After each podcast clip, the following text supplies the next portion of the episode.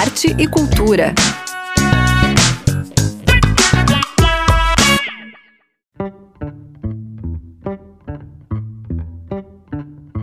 Boa noite, ouvintes da 100.1. Sejam bem-vindas e bem-vindos ao Arte e Cultura desta sexta-feira, 13 de maio. Meu nome é Zuka Campanha e hoje no programa temos uma agenda com sugestões de algumas atividades artísticas para alegrar o seu final de semana, a segunda reportagem especial sobre leis de incentivo à cultura e muito mais. Fiquem com a gente que o Arte Cultura já está no ar.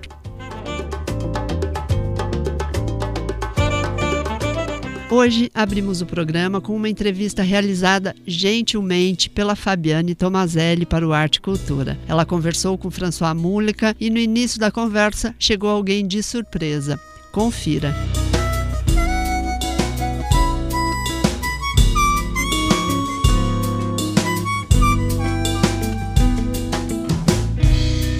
Mesmo com medo vou Topo essa veludo pra te encontrar pra te morder, pra ir ter com você. A essa altura, flor. François Muleca, artista que a ilha adotou, liberou para correr o país e depois agora acolhe de novo, né, uhum. né, François? Está aqui com a gente no estúdio pro Arte e Cultura. Como que você tá? Boa tarde, muito obrigado, né, por me receber sempre aqui. É, e eu estou muito bem. Estou voltando para a ilha, né, com algumas atividades assim diferentes das que eu, na verdade não diferentes, mas que se somam, né? Trovão, olha, não vejo Trovão. ele desde antes da pandemia. Não foi combinado, mas pode sentar, Trovão. Bem-vindo. Vamos conversar com a gente. ah, bacana. Então aqui também com a gente, Trovão Rocha, que vai fazer uma parceria aí com o François é, no show do próximo domingo, né? E a gente já vai falar disso, né, François? E muito bacana essa aparição sua aí, Trovão. que bacana. A gente fica bem feliz, né, Moleca, que a gente consegue então falar sobre essa coisa musical, né? Pós-pandemia ainda não, nem bem isso, mas num, uma fase boa aí que a pandemia deu uma trégua pra gente, tomara que não volte mais, né? Pelo menos com aquela intensidade. E aí a vida normalizando e a gente se reencontrando por aqui na UDESC, né? Sim. Os shows voltando para a felicidade de todos. E você estava falando então sobre a sua nova atividade, além da composição e de cantar, né? É Tocar isso. também. Eu trouxe um. montei um ateliê aqui junto com a Luísa Esquivel, o Ateliê Manduri, que fica lá em Santo Antônio de Lisboa. E desde o ateliê a gente está fazendo várias atividades, assim é, que tem a ver com formação de público, que tem a ver com formação também é, de é, musical, com as aulas que acontecem de composição dentro da escola da Marisol, né, uma canto e expressão. Aí esse esse ateliê ele agrega vários é um lugar de produção, mas também um lugar de encontro assim. Então ele está começando a acontecer e aí a primeira a primeira atividade que a gente fez com uma produtora lá dentro, que é a G Preto. É, a gente fez o show do Teatro Mágico, né, do Fernando Anitelli, semana passada, e aí agora a gente faz o show Precioso, e que vai ter esse encontro, né, com o Trovão, com Trovão Rocha, Rocha, que sabe nada sobre o show, porque não é a primeira vez que ele passa isso, mas com um intervalo desse tamanho, é, né? Fala, Trovão, como que tá a sua vinda para esse show do François, então? É, tô muito feliz, né? Porque faz um tempão que a gente nem se vê, né? Tá se vendo exatamente agora. Agora que vocês uhum. estão reencontrando desde, desde a ida do François para São Paulo, é isso? É quase isso. Quase isso, uhum. que bacana. E a gente aqui registrando. Tô muito feliz de tocar com o Fran de novo, porque né? Parceria muito boa, a gente já fez muita coisa junto e faz tempo que a gente não faz, então dá um monte de saudade, assim, né? É uma pessoa que eu admiro muito, né? Acho um compositor excelente, então eu gosto, né, como instrumentista também de estar junto. E vocês chegaram a estudar juntos aqui na UDESC? Se encontraram por aqui? Como... Se encontrou por aqui. É. A gente se conheceu no bar do Cearte. E aí, desde então a gente começou a fazer coisas junto. Aí depois a gente inventou um grupo, Caribo, um trio. É, eu e ele e o Max Tomasi. Aí mesmo quando não é na atividade com os trios, a gente sempre dá um jeito de estar tá fazendo alguma coisa junto, né? E aí esse show não é diferente. E aí vai ter também a participação do Alegre Corrêa, que também é uma referência para nós, e também foi se tornando nosso amigo por ser um artista tão também ao mesmo tempo aberto, né? Receber as novas gerações e aprender com outras. Ele aprende em todo lugar, né? Tudo que é situação que ele pode, ele aprende. Então é, é o tipo de pessoa que a gente gosta de estar tá perto, assim, né? Porque ele dá aquele brilho nas coisas que, que a gente às vezes está até olhando meio com alguma obviedade dá aquele tchan. Alegre Correia é um músico incrível mesmo, né? O bacana também é o diálogo de gerações, né? Porque o Alegre, como você falou, né, Moleca, tá sempre muito aberto a tudo, né? Então, esse diálogo com os músicos contemporâneos, né, e tal, é uma coisa que essa troca rende muito, né? A música instrumental da ilha é, realmente vive uma fase, assim, desconsiderando esses dois anos aí que parou para todo mundo, mas é, dá para dizer que retoma agora com toda a intensidade, né, de novo, e principalmente agora o François é, com um novo trabalho precioso que vai apresentar então agora domingo, né? Domingo no Célula. Célula Cultural, ó. cara Olha. das antigas.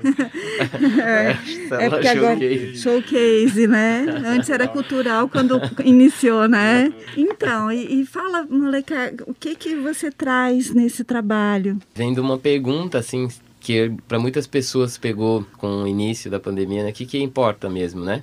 A gente apertado com contas para pagar, apertado com sei lá o que, e de repente, pô, fica em casa, de repente você tem que escolher quem você vai poder encontrar. Deu um reset, assim, né? Eu acho que poucas oportunidades na humanidade acontece isso, assim, de que tudo que está andando do, de uma certa maneira tem que ser pausada daquele jeito ali e vai ter que ser tudo de outro. E então comecei a me perguntar sobre coisas que estão dentro e que sejam preciosas, o tempo começou a me aparecer como uma coisa preciosa, o tempo presente e a memória, a ancestralidade no tempo presente. Então trago algumas músicas que são já é, que são antigas, que, que são preciosas para mim, algumas que talvez cansei um pouco de tocar, mas eu sei que o público vai gostar também de ver e é precioso e essa troca é isso, né? E algumas músicas novas também.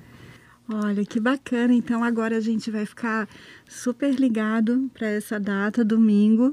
Não esqueçam, dia 15, às 8 horas da noite, no Célula Showcase. Lançou a Múleca, que está lançando o Precioso, com Trovão Rocha e o Alegre Correia, a participação também, né? Então vai ser. Ingressos estão no Simpla no Simpla. Vamos nos reencontrar lá, né? Muito obrigada. Muito obrigada, viu? Adorei encontrar, Ai. reencontrar vocês aqui. Fabiane Tomazelli para o Arte e Cultura. Estamos apresentando Arte e Cultura.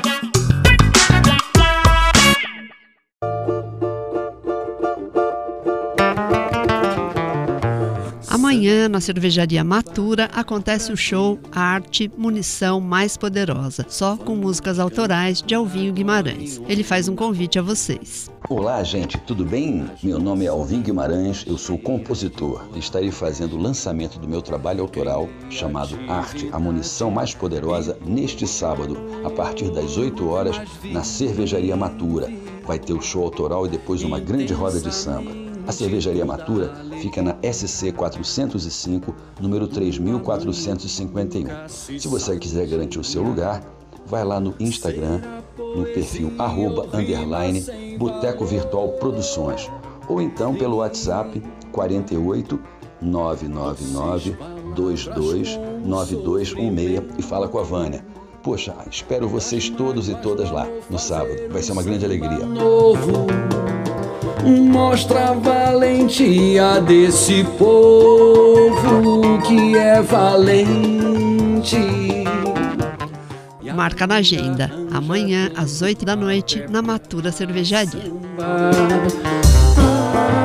Arte, a munição mais poderosa, sem violência, fere e mostra que desde a raiz nossa gente só quer ter direito a ser feliz aí, ouvintes do Arte e Cultura, tudo certo? Eu tô passando rapidinho aqui para contar que o Festival Saravá divulgou mais três atrações que estarão no evento. Além dos confirmadíssimos Alceu Valença e Cordel do Fogo Encantado, teremos Rodrigo Alarcon. Apesar de querer. Como eu quero e como eu quero. Ana Frango Elétrico. Passeador de cachorros. Parece o Lenny Kravitz. E MC Tá. Meu coração é vagabundo. Samba na ponta do pé. Se envolve com todo mundo. Fica fora só quem. É no dia 18 de junho na Life Club. E outra novidade, terá uma van fretada para facilitar a ida da galera até lá. Todas essas informações você encontra no Instagram, arroba Festival Saravá. Eu sou Juliana Ferrari, para a Rádio Desk.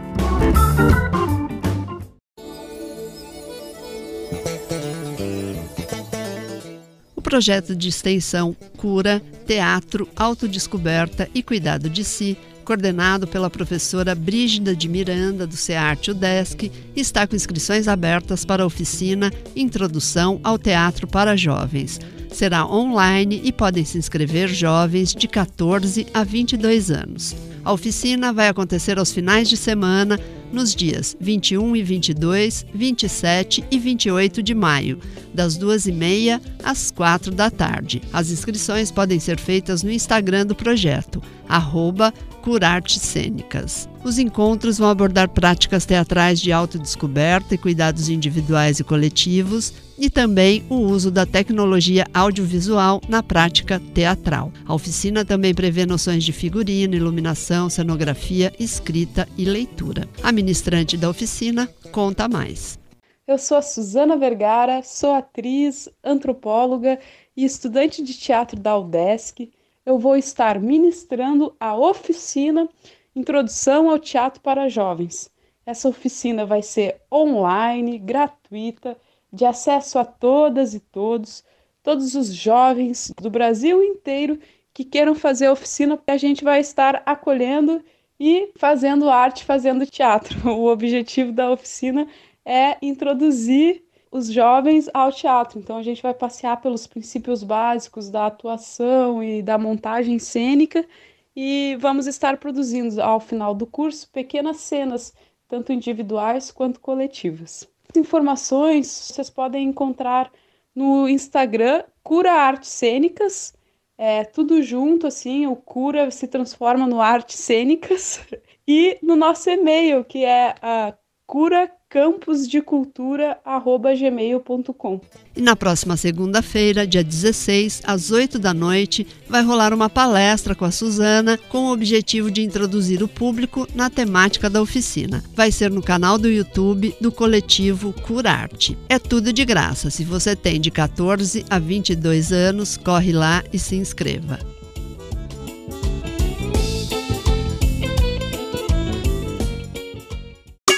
Estamos apresentando Arte e Cultura. Dia 25 de abril de 2022 virou notícia quando os estilhaços de uma bala no Aeroporto Internacional de Brasília atingiram sem gravidade uma funcionária. Seria o início de um atentado? Não, ouvinte. Era apenas Milton Ribeiro, o ex-ministro da Educação, demonstrando a sua incapacidade técnica de ter uma arma. Poucos dias antes, a agência pública estampava uma matéria intitulada Secretaria da Cultura aprovou o livro sobre história das armas no Brasil pela Lei Rouanet. Conforme a matéria, a principal patrocinadora é a Taurus, a maior empresa brasileira de fabricação de armas, investindo mais da metade dos recursos autorizados pela lei cerca de 336 mil dos 421 mil reais. Este disparo no Aeroporto Internacional de Brasília não estará no livro de história. Apesar da relevância do fato, a proposta do livro é melhorar o imaginário da população relacionado a armas de fogo. Parece distopia, mas é apenas o primeiro semestre de 2022. Quem revela isso é o, na época, secretário nacional de Fomento e Incentivo à Cultura, André Porciúncula, durante a Convenção Nacional Pro Armas, realizada no dia 28 de março de 2022. 1,2 bilhões de reais, 1,2 bilhão de reais estamos lançando agora de linha audiovisual que vocês podem usar para fazer documentário, filmes, webséries, podcasts, para quê? Para trazer a pauta do armamento dentro de um discurso de imaginário.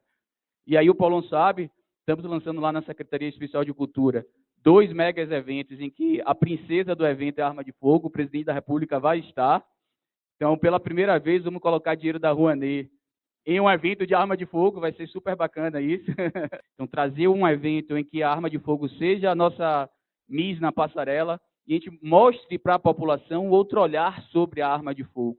E aí eu chamo os senhores a usar a Lei Rouanet, que é uma lei de incentivo tributário também, para que vocês que possuem contatos com empresários, ou então que sejam empresários, financiem eventos pró-arma com a lei de incentivo, eventos culturais sobre arma de fogo com a lei de incentivo.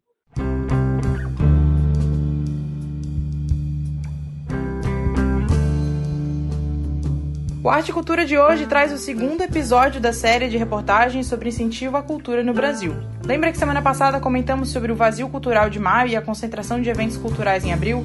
Por conta da Maratona Cultural e do edital Adir Blanc de emergência? Se você não lembra ou perdeu o programa da semana passada, dá uma conferida no Spotify da Rádio Desk FM, porque o episódio levantou pontos muito importantes para o Arte e Cultura de hoje, como por exemplo, a questão do quanto a cultura é essencial para uma localidade e o quanto ela precisa de um financiamento para que impulsione a sua produção. Nesta edição, iremos entender como geralmente funcionam os principais financiamentos em cultura no nosso país.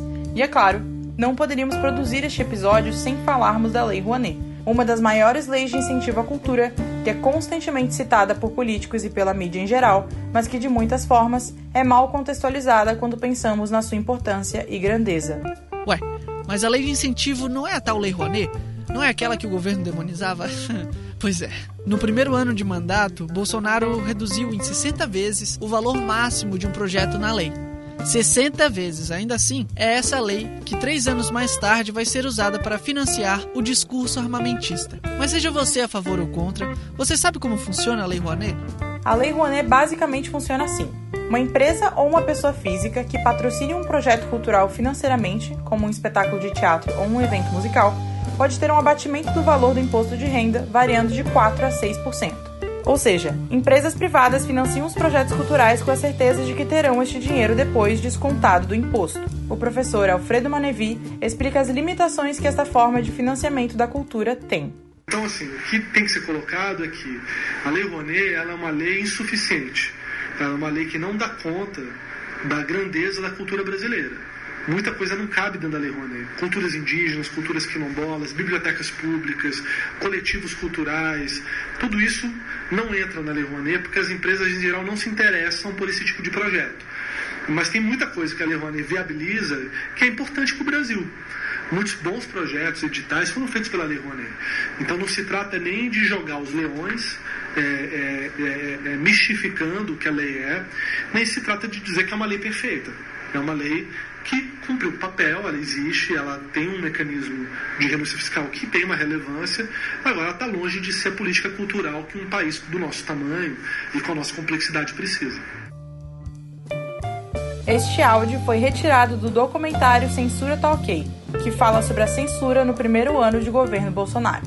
O Arte Cultura ouviu o produtor cultural Márcio Fontoura, que é do Conselho de Políticas Culturais de Florianópolis, do Fórum Setorial de Cultura as setoriais de cultura aqui de Florianópolis, né, como a setorial do hip hop, a setorial da música, a setorial das artes visuais, entre outras, elas fizeram levantamentos, né, em março, a partir de março, o primeiro semestre de 2020, quando começou, né, o, o isolamento, as pessoas ficaram sem trabalho, foi criado esse material né, de levantamento dos setores. Né? A setorial do hip hop acabou de publicar esse material em forma de gráficos e não teve nada a ver com prefeitura, com, com qualquer organização né, de gestão, tanto executiva, o pessoal do legislativo também. Foi um movimento totalmente espontâneo da sociedade que levantou esses dados, disponibilizou para a Fundação de Cultura Franklin Cascais, para a Secretaria de Cultura, que nada fez, né? Então eles indignados também, né, com a falta de ação da prefeitura municipal aqui nessa área, nessa área de análise de dados da informação da cultura, né? Eles mesmos geraram seus gráficos, seus dados e estão é, compartilhando esse material lá no Instagram deles. Se tu for lá no setorial Hip Hop Floripa, tu vai ver que alguma das postagens recentes tem relação a esses dados divulgados e, e mostrar também a falta de, de, de políticas diretamente ligadas a esse grupo, né? E que não está sendo é, executada nenhuma política nesse sentido, né, de permanente ou que, de que seja né, emergencial, mas que trabalhe com esses dados e, e, que faça com que esses dados, os índices que estão ali apresentados, né, de carência financeira e entre outros tipos de carência também, sejam é, complemento contemplados, né? Outra questão que vivemos atualmente é o projeto da Lei Paulo Gustavo e da Lei Aldir Blanc, que são fundos de financiamento. Diferente da Lei Rouanet, essas são iniciativas que o Estado disponibiliza verba para a produção artística. Mas, sem spoilers, falaremos mais sobre esses incentivos na próxima edição do Arte e Cultura. Este foi o segundo episódio da série de reportagens sobre incentivo à cultura. No próximo episódio, conversaremos com alguns artistas sobre o impacto que estes incentivos têm no dia a dia de trabalho. Eu sou Juliana Ferrari. Eu sou Rafael Moreira. Nos encontramos na próxima edição. Tchau, tchau. O Arte Cultura desta sexta-feira termina aqui. Eu desejo um excelente final de semana aos ouvintes e espero vocês na próxima semana. A gente encerra o programa de hoje com um convite especial da cantora Joana Castanheira, que acaba de lançar um single com a música Insegurança. Oi, eu sou Joana Castanheira e convido você para ouvir meu novo lançamento Insegurança em todas as plataformas digitais. Essa noite notei que você demorou pra dormir. Caminhou pela casa, ligou a TV. Eu ouvi você sussurrando, chorando baixinho pra não me acordar. Arte e cultura.